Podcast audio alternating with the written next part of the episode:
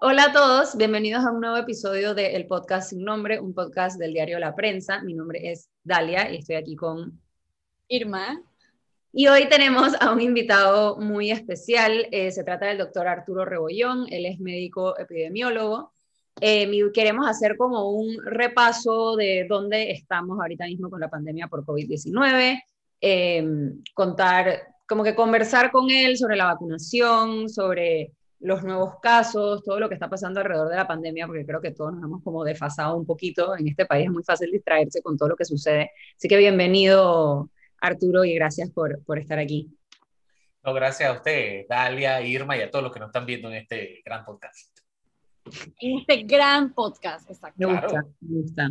Bueno, empecemos creo que que echar como el cuento de las cifras de, de, COVID. La vez pasada me estaba acordando de cuando empezó todo esto. Yo todos los días oía el, el anuncio en la televisión y hacía un tweet como que con todas las cifras. Y digo, ya, o sea, eso obviamente caducó. Entonces, em, sí, en Panamá ahorita mismo hay cuántos casos activos. Tenemos 4.278 casos activos en total de casos confirmados hay 367.908 y solo ayer, o sea, ayer 10 de mayo, estamos grabando esto el 11, el 10 de mayo hubo 252 casos nuevos. Em, se han recuperado 357.353 personas, un montón de gente. Em, y bueno, esos obviamente son los casos detectados. El doctor nos podrá contar un poquito más de, de en realidad las cifras que nos están contando sobre cuánto el virus circuló en esos meses de crisis en los que estuvimos. Así que sí, cuéntanos un poco si, si los casos están subiendo, la, la, data que manejas tú, que bueno, es la misma que manejamos todos, pero tú la deshilachas un poquito más. Eh, ¿Qué nos dice esa data y, y cómo estamos en términos de, de, la pandemia ahorita? Claro, mira, nosotros este año hemos tenido un choque durísimo desde inicio de año. En la primera semana tuvimos la peor semana de toda la pandemia, con más de 25 mil casos reportados. Y esta última semana estamos reportando eh, 2.148 casos aproximadamente.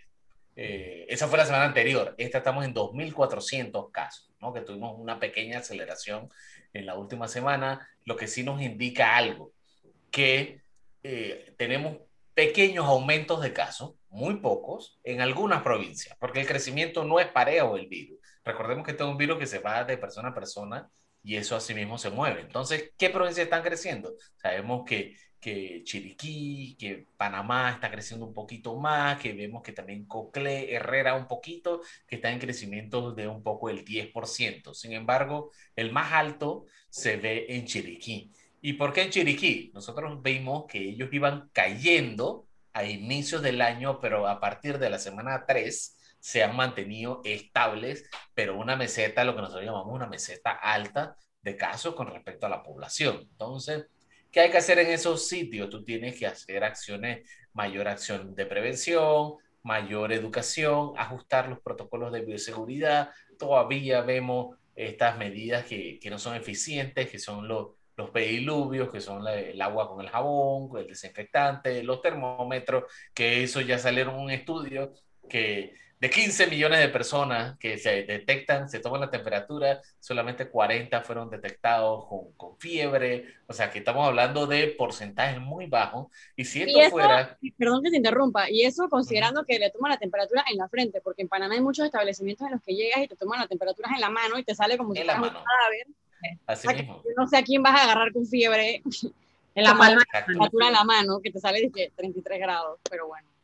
Exacto, ahí la clave es que tú tienes que utilizar eh, mucha ventilación, ¿no? Tienes que cambiar el protocolo de bioseguridad para que haya menos eh, cantidad de personas en espacios cerrados, por ejemplo, o simplemente irte a espacios abiertos, que es la clave. Fíjate que el negocio han cambiado la forma de atender pacientes, de atender eh, clientes en los restaurantes, de atender negocios, porque se hace más en espacios abiertos. ¿no? Entonces, eh, esto ha cambiado el consumo, ha cambiado la estrategia y los mejores sitios son los que van a tener mejor cantidad de clientes y menor cantidad de casos. Cosas de esas que podemos ver, por ejemplo, San Francisco. San Francisco que era uno de los corregimientos que tiene la mayor cultura gastronómica del país, incluso la, la UNESCO lo declaró uno de los sitios, que Panamá es uno de los sitios de alta eh, gastronomía, y ellos tienen cientos de restaurantes ahí. Ellos tuvieron que modificar eso y ahora, a pesar de que estamos en un momento que está acelerando, ellos están marcando 20 casos diarios, cuando ellos siempre marcaban 5 y 6 y 7 veces. Los restaurantes llenos. Sí. O sea, porque no es que la gente, que eso era un poquito lo que, lo que quería hablar también. O sea, creo que viviendo en Panamá, bueno, el último mes, el último mes y medio, ha sido como que en realidad la gente, yo sí siento que la gente se ha volcado un poco a la calle y me parece totalmente normal, no lo digo de una manera como una negativa. Obviamente hay una fatiga por el año que hemos pasado y, y, estamos, como tú dices, buscando esos espacios nuevos que se adecuaron, abiertos, chéveres, que como que, ah, mira, nunca había venido a este restaurante o había ido a este bar y ahora tienen este o patio y esos lugares están así los fines de semana porque, bueno, se, la gente está tomando esos, nuevos espacios. Pero sí quisiera, como mencionábamos antes de empezar a grabar, que, que el mundo entero eh, está pasando por, por momentos distintos a los que está pasando Panamá y quisiera que nos contaras un poquito como que por qué crees que es eso, o sea, qué, qué hemos hecho nosotros distintos o qué pasó en Panamá distinto que tal vez no pasó en otros lugares y tiene que ver con la vacunación, tiene que ver que vamos bien o, qué, ha, pasado. Sí, mira, eso, ah, como lo has mencionado correctamente, a nivel mundial, cada año y cada día que pasa es un récord de casos con respecto al día anterior. O sea, cada día es más casos que todo lo que ha ocurrido en la pandemia, ¿no? Entonces, ¿qué podemos ver, qué podemos aprender de esto? Es que el virus sigue, el virus no se detiene y el problema es que infecta tan rápido que países con sistemas de salud poderosos quedan llenos. Ejemplo de eso, no nos tenemos que ir a la India, a Inglaterra, nos tenemos que ir al que está al ladito nosotros, Colombia y Costa Rica, que son nuestras fronteras directas. Los dos países están reportando casos altísimos. Ya Costa Rica, estuvimos hablando con los epidemiólogos de allá y tienen ya listas de espera para entrar a cuidados intensivos. O sea, no es de que para entrar a un cuarto de urgencia, es para entrar a cuidados intensivos, que son personas que requieren cuidados más agresivos. Igual Colombia, en varias de sus grandes ciudades, han tenido grandes aceleraciones y los hospitales están llenos, han tenido que volver a estos cierres masivos porque han cruzado los indicadores. Entonces, ¿qué ha pasado en Panamá? Nosotros hemos visto que Panamá ha tenido, eh, en estos días lo saqué, de 15 meses que llevamos, 11 fueron cierres. ¿No? No hemos estado, que han tenido cierres eh, intermitentes, incompletos o súper pesados, que han afectado todo, ¿no? Ha sido disruptivo en la economía, en educación, en negocio, en, en, todo lo que haces en tu vida normal. Y eso ha afectado también eh, la mentalidad de las personas, pero lo ha afectado de una forma positiva.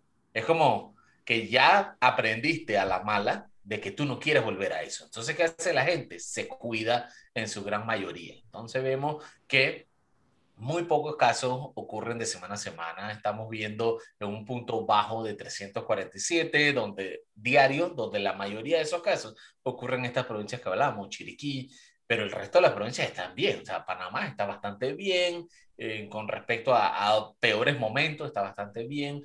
Lo que sí hay que estar claro que ese bastante bien es es de hoy. Es, es relativo, es ahorita. Y este es un virus que en 10 días puede cambiarte la aceleración. Es por eso que hay que tomar en cuenta todas las otras acciones que han ocurrido, ¿no? Nosotros tuvimos, eh, por ejemplo, lo estudia el Gorga, te dice que el eh, corregimiento han tenido 30% de infectados, ¿no? Uno de cada tres personas se ha infectado y eso genera cierto nivel de defensa. No es la, la inmunidad colectiva que se habla, pero hay un nivel de defensa que es más difícil contagiarte, ¿no? Ya ahí también se han iniciado con niveles altos de vacunación para las personas de alto riesgo y por eso que hemos visto que las muertes han hecho, pero cayendo. Lo que sí estamos viendo es que como cae el número de casos, cae el número de muertos, el resto de los, de los grupos de edad aumenta. ¿no? Entonces estamos viendo que los grupos más jóvenes están aumentando, pero es en proporción, o sea, se han mantenido Nada más que ahora se ve como que ocupan más.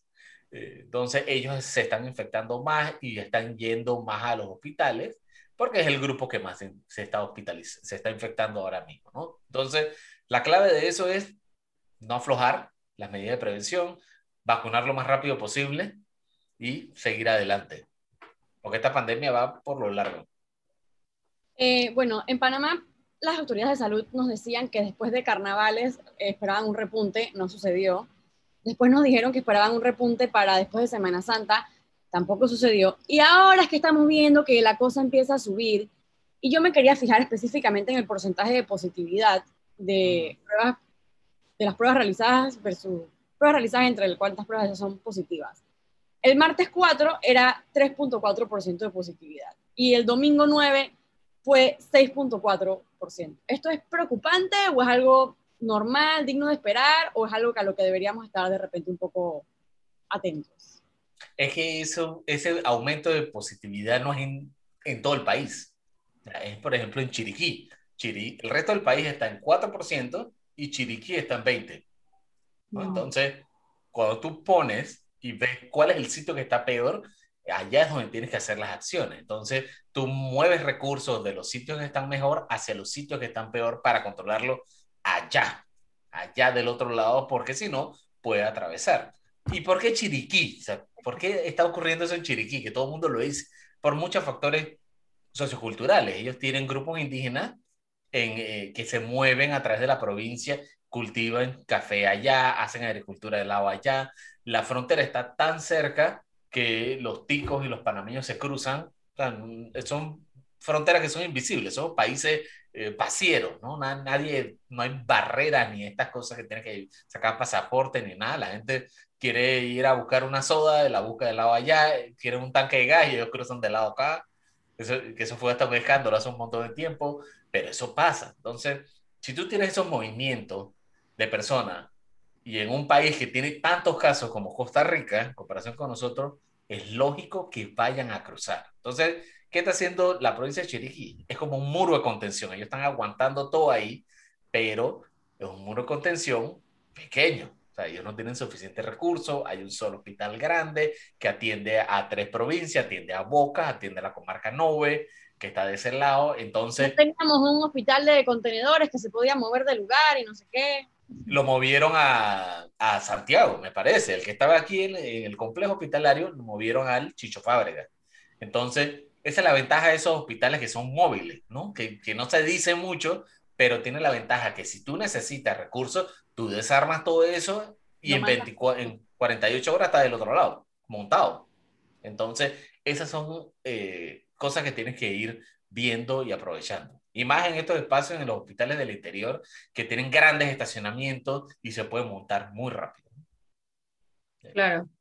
Em, quiero, o sea, también está el tema, bueno, de las vacunas, obviamente en Panamá, eh, y me corriges, yo, yo tengo como la, la percepción de que Panamá para la región está bastante avanzado en el tema de las vacunas. O sea, somos uno de los países de la región que está vacunando, que más dosis ha comprado, o sea, que ya tiene comprometidas qué más dosis está recibiendo y qué más dosis está aplicando. O sea, todo eso, sé que hay otros países que también han, han avanzado bastante, pero Panamá eh, está bien con ese tema. No sé, quiero como, hago un repaso. Hoy, martes, llegaron nuevas dosis de las vacunas Pfizer, llegaron 70 mil nuevas dosis. Em, también llegaron más de AstraZeneca, que ahorita podemos hablar de eso a través del mecanismo COVAX, llegaron otras 74.400. Em, y bueno, creo que esta estrategia de Panamá, que bueno, todo el mundo ha tenido opiniones y se ha como, no sé, ha sido bastante controversial, si lo hicimos bien, si no lo hicimos, si lo hicimos mal, creo que, que parece estar funcionando, o sea, nos han seguido llegando vacunas, no hemos estado desde que empezamos a recibir una semana sin recibir vacunas, creo que la mayor cantidad de tiempo fueron dos semanas, y, y no sé cómo, cómo lo ves, si estamos haciéndolo no sé si se puede hacer suficientemente rápido, obviamente siempre se podrá hacer más rápido, pero ¿cómo consideras que va el tema de la vacunación y en, en general, pues? La vacunación en el mundo ha sido bien difícil. Solamente se ha vacunado uno de cada seis personas eso significa que estamos hablando de mil millones de personas se han vacunado. El problema es que esos mil millones de personas se han vacunado es en el top 10 más rico del mundo. Entonces, la gente que tiene billetes, la gente que tiene las plantas, son los que han acaparado las vacunas y están vacunando a sus países primero, ¿no? Que eso es lo que se llama eh, la nacionalización de las vacunas, que va en contra del principio de equidad, donde sabemos que donde haya un infectado en el mundo puede arrancar de nuevo esta pandemia, que así fue como empezó. Un paciente en Asia se infectó y contagió a todo el mundo. Entonces, ahí es donde tienen que estos países, que son los que tienen el control de la nacionalización, vacunar lo más rápido posible para poder liberar al resto de los países. Panamá está bastante bien en proporción, va como 15% de la población que ha recibido al menos una dosis, que eso ya te da cierto nivel de, de, protección. Si sumamos a que algunos corregimientos ya tenían entre un 15 y 30% de prevalencia, tú puedes sumar entonces que puedes tener un, un 50% de prevalencia y de protección en algunos sitios, ¿no? Entonces, viéndolo desde, desde ese punto de vista, también está muy bien. La gente critica mucho la velocidad de las vacunas y, porque nos gustaría que estuviéramos más, como siempre ha sido. Que cuando Panamá dice, aquí hay vacuna, aquí vienen y te meten dos millones de dosis de vacuna de influenza y las vacunan en, en 40 días. O sea, porque son súper rápidos, el sistema tiene la capacidad de hacerlo y tiene la experiencia de hacerlo. Entonces, cuando nos ponen estas, estas dosis de vacuna en paquete chiquito, que se acuerdan la primera, sí, que la primera vez se acuerdan que era todo un avión, una parafernalia, y era una cajita que eh, bien chiquitita, ¿no? Que parecían como un cooler de eso con dos cajas de cerveza.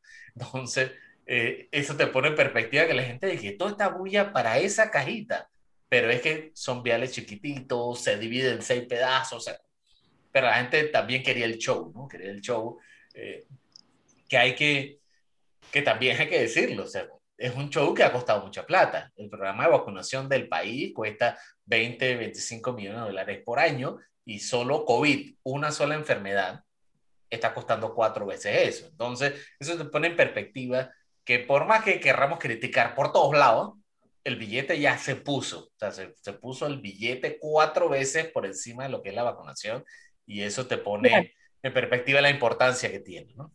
No, y que eso te, te, da la razón de por qué otros países de la región no pueden hacer ese gasto. Exacto. porque muchos países no, no, tienen el, el, poder adquisitivo o lo tienen y no, lo que sea, no, o sea, no cualquier país puede pagar una, una vacuna cuesta que, por el cálculo que estás haciendo, son entre 8 y 9 dólares la dosis, o las dos dosis.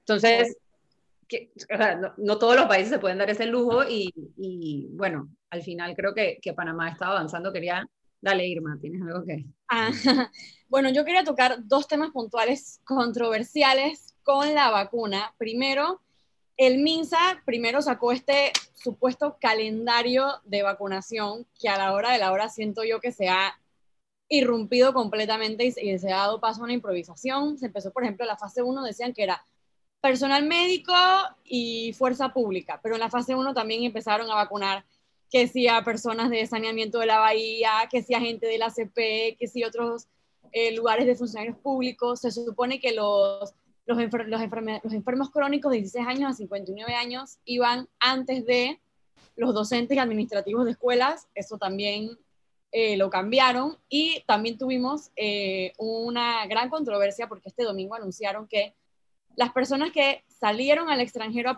a, ponerse su primera dosis de la vacuna iba a recibir su segunda dosis en Panamá. En el momento se hablaba de que la iban a recibir después de tres semanas de haber recibido su primera dosis en el extranjero. Esto obviamente desató críticas porque pues no tenía ningún sentido que una persona que se vacuna fuera se adelante entonces a las otras personas que están esperando su primera dosis.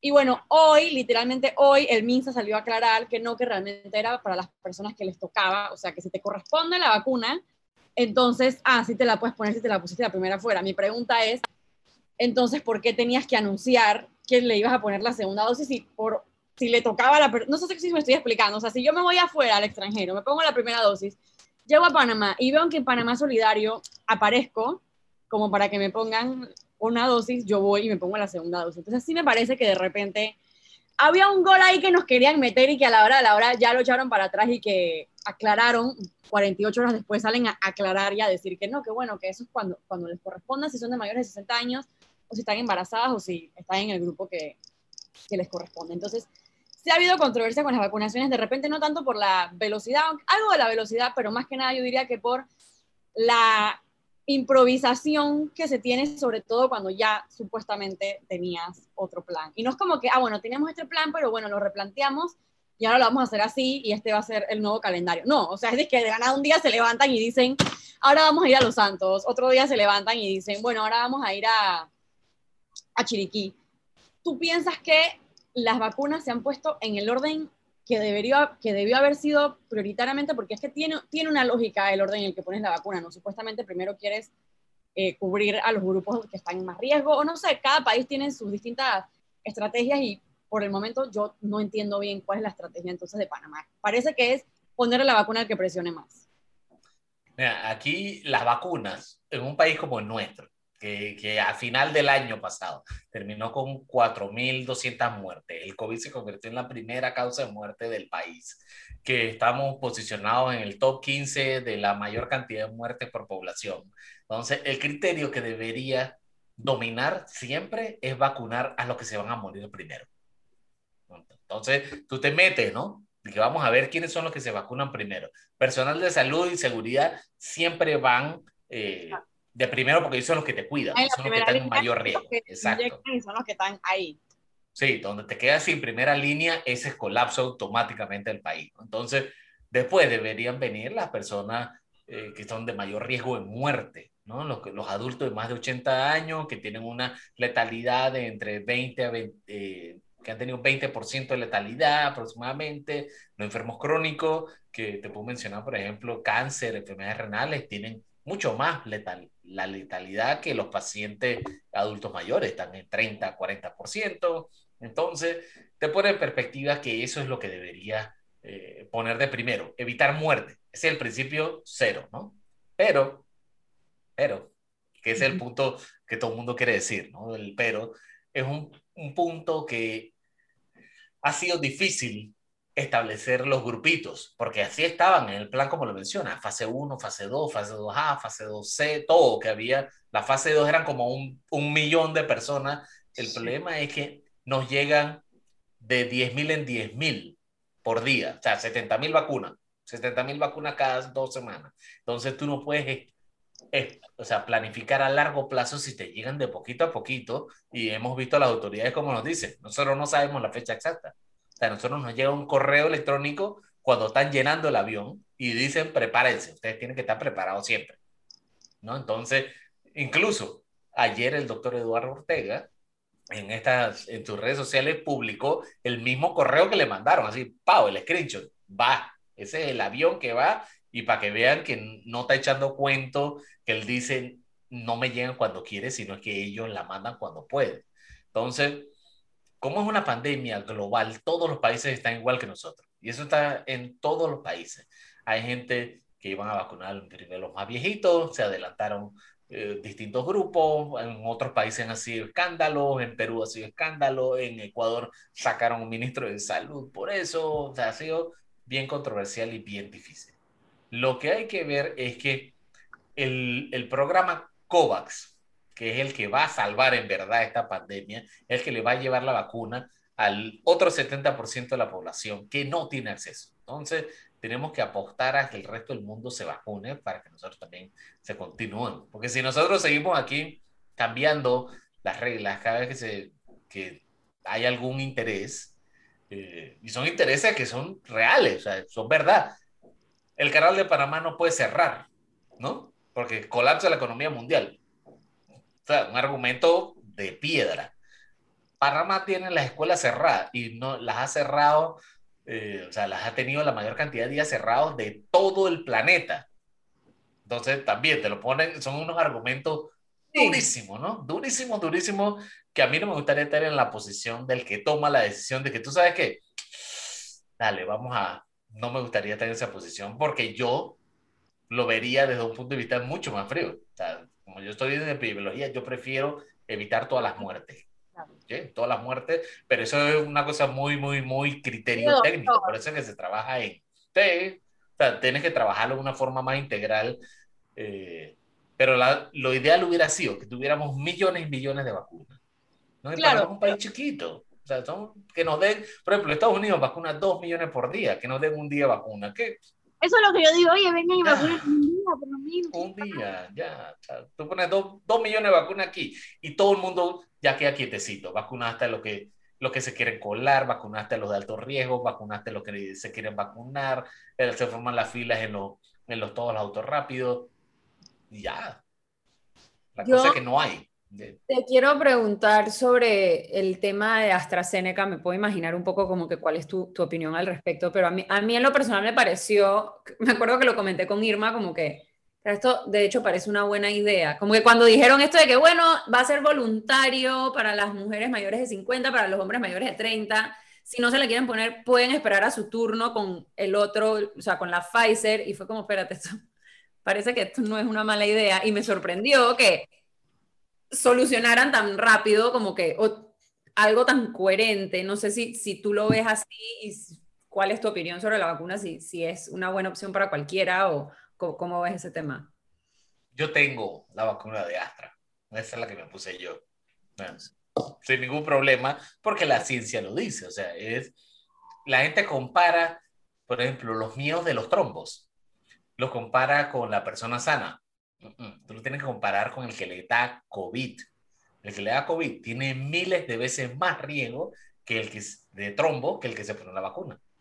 Y la vacuna tiene muchísimo menos riesgo que con cualquier medicamento rutinario y procedimiento quirúrgico rutinario, como sea anticonceptivos, una cirugía de cadera, que se hacen de rutina en este país. Entonces, tienes que poner todo en la mesa.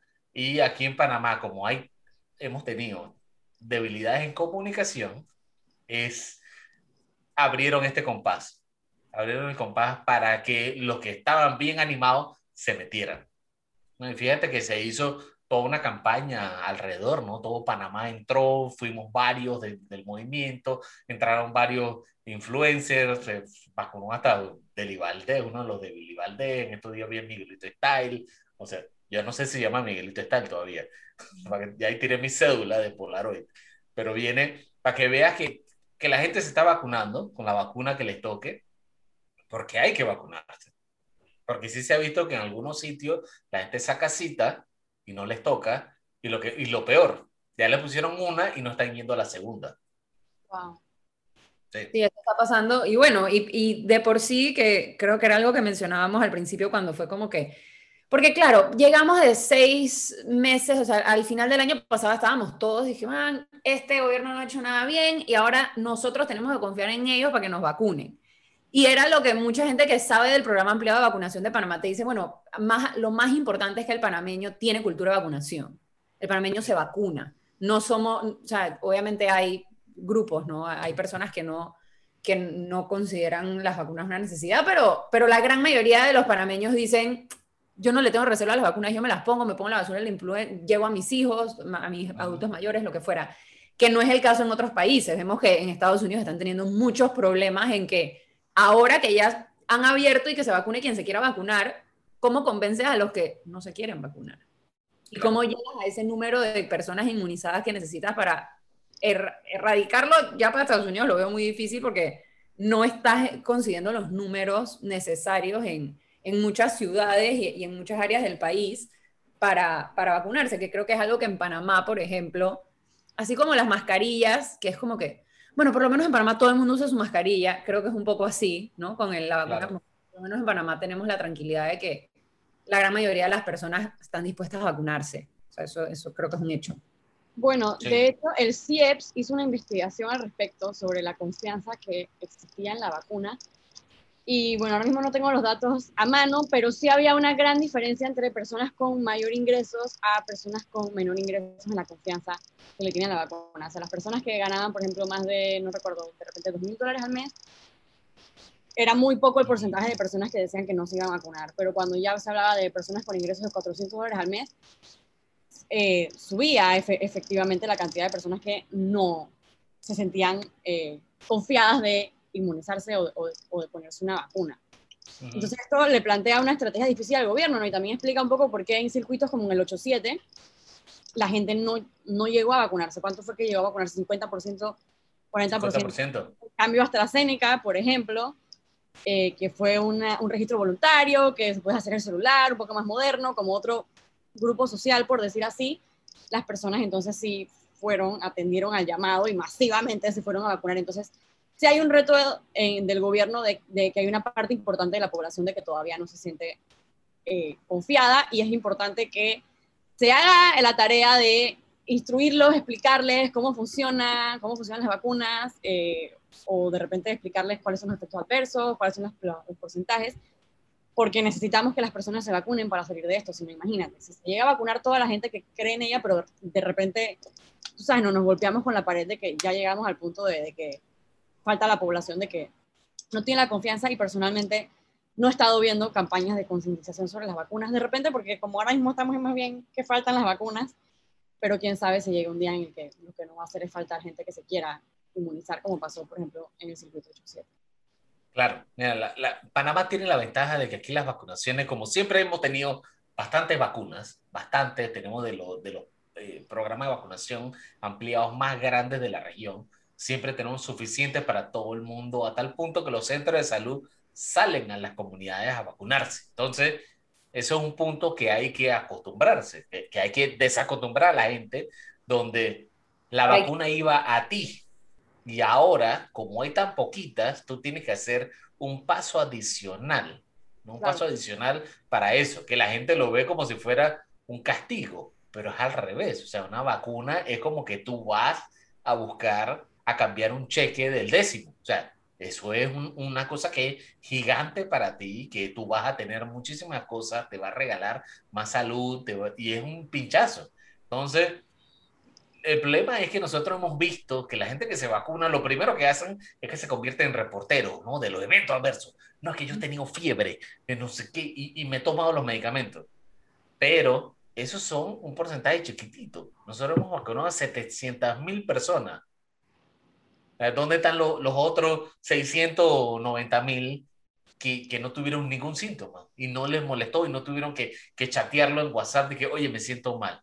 Porque así es como funciona esto. O sea, el, son eventos que son tan leves que la gente no se da ni cuenta y los que lo, lo comunican a veces pareciera exagerado, ¿no? Porque mm, una tabletita de un medicamento muy sencillo te quita el medicamento, el dolor, la fiebre y ya, entonces, eso hay que enfocarse en eso, los, más los beneficios que los riesgos. Sí, creo que como dice Irma, también de nuevo es un reto para el gobierno de identificar por qué la gente, o sea, de dónde nace la desconfianza de las personas. O sea, es un tema de, es que te dan, es que eso te da fiebre, yo no quiero que me inyecten el virus. O sea, es un tema de que no entiendes cómo funciona la vacuna o es un tema de que pueden ser un montón de razones por las cuales una persona... Puede ser que piensas que es que Bill Gates se va a controlar con el 5G. Entonces es importante también identificar de dónde nace esa desconfianza para saber cómo la atacas. Y, creo que también eh, esto probablemente no, en Panamá aún no, está estudiado, pero yo me puedo imaginar que no cualquiera puede agarrar un martes a mediodía y que, ah, me voy, me, me, toca mi vacuna, o me ¿sabes? O sea, creo que también hay, hay un tema de, de, las realidades de las personas que tú puedes, o sea, por ejemplo, se hacen las vacunaciones en auto rápido. O sea, ya de por sí ahí hay un tema social que no se está abordando de que, ok, las personas que no tienen auto, hay un bus o hay taxis afuera que te pueden meter, pero, o sea, ya de por sí como que el auto rápido de vacunación es un tema bastante chocante. Alguien en otro país lo puede ver y decir, espérate, pero si no tengo carro no me vacuno. O sea, ¿esto qué es? Entonces, creo que hay, hay, bastantes temas ahí que, que, de nuevo, la pandemia, para, si para algo ha servido, ha sido para evidenciar todas las desigualdades y carencias que, en las que, con las que convivimos todos los días. Exacto. Lo que tiene el auto rápido es que es fácil de controlar. Pero si tuviéramos vacuna, bastante vacuna, tú podrías agarrar, irte con los coolers, porque son unos coolers especiales, y tú te vas al merca y agarras a todo el mundo, todo el que llega al merca, todo el que llega al Brumont, todo el que llega al machetazo de Santiago, todo el que, y vas viendo sitios estratégicos donde puedes vacunar, que tienen alto flujo y que la gente simplemente mientras, mientras está esperando viene y se pone la vacuna, ¿no? Que es como se hace usualmente para influenza y ese tipo de cosas. El problema es que no hay, no hay suficiente vacuna. Entonces, el plan que teníamos, que todo el mundo maneja en su cabeza, no lo puedes implementar. Entonces, sabemos que para innovación hay choque. Entonces, la población para que innove y cambie la forma en que tú lo estás vacunando es bien duro, es bien difícil. Entonces, hay que hacer trabajos de campañas comunitarias. Eh, te puedo mencionar, por ejemplo, que hay organizaciones como ANCON, todo Panamá, que ha estado educando a empresas, que ha estado educando, y empresas, para eso que mencionaste, que me toca la vacuna a las 10, que no, no te puedes ir. No, no, por favor, que necesitas que te, que te llevemos un bote, que te llevemos en el carro. Así, esa es la actitud que necesitamos en las empresas, porque un empleado vacunado es un empleado que produce billete, porque no infecta. Entonces hay que empezar a verlo así. Un vacunado trabaja, un vacunado gasta, un vacunado pasea, un vacunado. Un vacunado no se muere. Un vacunado no se muere. O sea, un, un vacunado no se hospitaliza. Los hospitalizados son caros. ¿Sabes cuánto cuesta un hospitalizado normal? O sea, de eso que dicen de que hospitalizado en sala, promedio, 10 mil dólares. En sala, sistema público. Y un hospitalizado en UCI, promedio, promedio, porque hay unos más altos, 30 mil. O sea que si vemos lo que está hoy, que son 50, bueno, tú multiplícalo. Sí. Y, y los otros 250 hospitalizados en sala, multiplícalo. Eso es un billete diario. Son billetes diarios que se puede comer el presupuesto de una, de una institución como el Ministerio de Salud, que el presupuesto son 2 mil millones de dólares por, eh, por año, no, no, ahorita mismo no recuerdo, está como entre 2 y 5 mil millones de dólares por año.